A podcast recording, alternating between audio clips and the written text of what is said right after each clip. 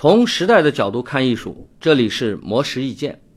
今年夏天，国内知名二次元视频网站哔哩哔哩上出现了一部风格迥异的动漫作品《东离剑游记》。这部作品的主角们不再是用手绘或者电脑合成的，而是一群真实存在的布袋戏偶，经由操偶师的操控进行灵活的互动，画面效果可谓别具一格。虽然布袋戏这种形式对于很多人来说还是很陌生的，其实它早在17世纪便诞生于福建泉州，多出现于迎神庙会的场合，是一种用布袋来表演的传统地方戏。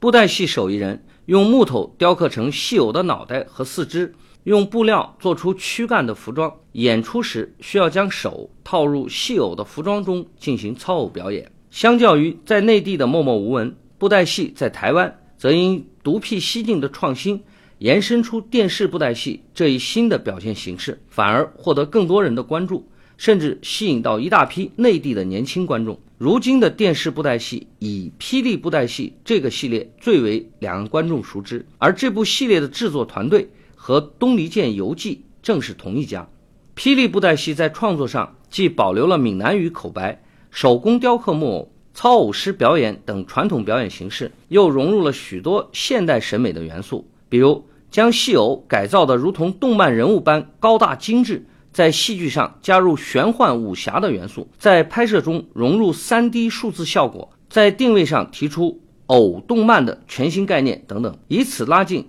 与年轻观众的距离。除此之外，霹雳布袋戏还延伸到电影、网络游戏、文创产品、化妆品、舞台剧等多个领域。与金门高粱酒跨界合作推出联名版酒，与华硕合作推出产品广告等等，而这一系列的动作都让霹雳布袋戏全方位晋级泛娱乐发展之列，成为一个超级大 IP。如今，不少的传统文艺都在探索传承和发展的道路，而霹雳布袋戏的成功，或许可以成为一个不错的参考形式。